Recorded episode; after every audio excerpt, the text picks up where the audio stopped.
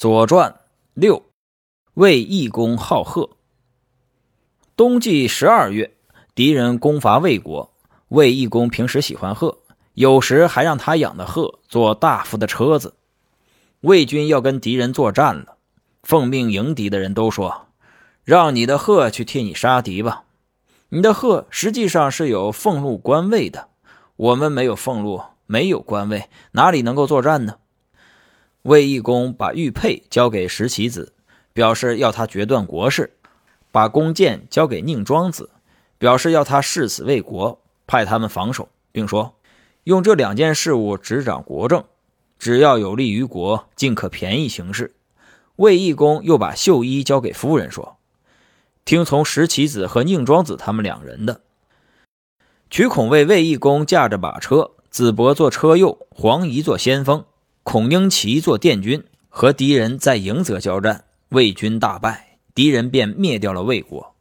在作战中，魏懿公不肯丢掉自己的旗帜，敌人便以他为攻击目标，所以惨败。敌人囚禁了史官华龙华和李孔，带着他们去追逐魏军。这两个人说：“我们是魏国的太史官，掌管祭祀，不让我们先回去，你们就得不到魏国的国都。”于是敌人让他们两个先回去了。他们到了国都，告诉守城的人说：“抵抗不住了，快跑吧！”他们在夜里跟国都内的人一起出城逃走。敌人进入了魏国的国都，紧跟着追击魏军，又在黄河边上打败了魏军。当年魏惠公继位的时候还很年轻，齐人让魏惠公的庶兄昭伯和宣姜通婚，昭伯不同意，齐人强迫他接受，于是生下了其子代公、文公、宋桓夫人、许穆夫人。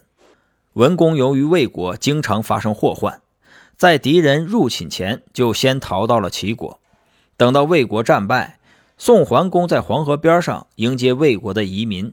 夜间渡河，魏国的移民男女共计七百三十人，加上供地腾地的百姓，共有五千人。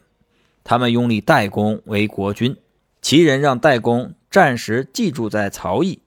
许穆夫人作了《载池》这首诗。